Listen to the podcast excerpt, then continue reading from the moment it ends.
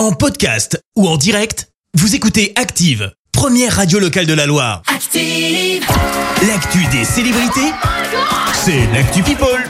7h23, on parle people avec toi Clémence. Et on commence par un coup de gueule signé euh, Booba. Bah oui, lui, c'est un peu comme Kenny West. Quand on parle pas de lui pendant une semaine, il trouve toujours le moyen de faire en sorte qu'on parle quand même un peu de lui. Alors qu'est-ce qui lui arrive à B2O Bah, il s'est presque pris pour Elon Musk à vouloir la liberté d'expression à tout prix. ok. Euh, Booba dénonce donc une censure, non pas de Twitter, mais d'Instagram. Wow. Pourquoi? Eh bien, parce que son compte a été suspendu à plusieurs reprises après des clashs et des polémiques. Il passe son temps à ça. Ouais. Euh, Booba qui n'a peur de rien puisqu'il a assigné Facebook en justice pour ça, justement. Carrément. Je te jure que c'est vrai. Elle a été, c'est n'importe quoi. N'importe quoi.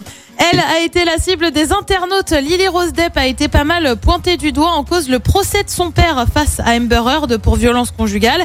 Depuis le début, sa fille reste silencieuse. Elle ne prend pas position. Ça va faire un mois que ça dure et ça lui vaut clairement des critiques. Mais ses fans ont décidé de riposter. Elle ne vous doit rien. Elle n'a pas besoin de faire quoi que ce soit. Arrêtez de la harceler.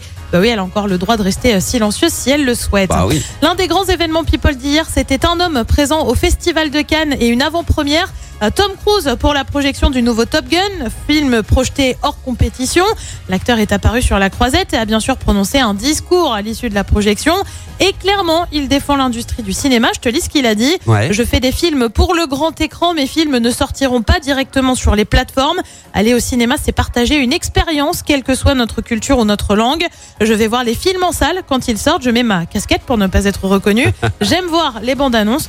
Tu sais quoi, Tom Viens avec ta casquette à Saint-Etienne. On ira voir le nouveau Top Gun qui sort en salle mercredi prochain. Et puis, euh, non, le 25. C'est dans un petit Le peu plus 25, longtemps. ouais. Dans deux semaines. Et puis on termine par un petit événement pour les fans de Soprano. Un documentaire va sortir sur lui. Ça se passe justement sur les plateformes cette fois-ci puisque c'est signé Disney+.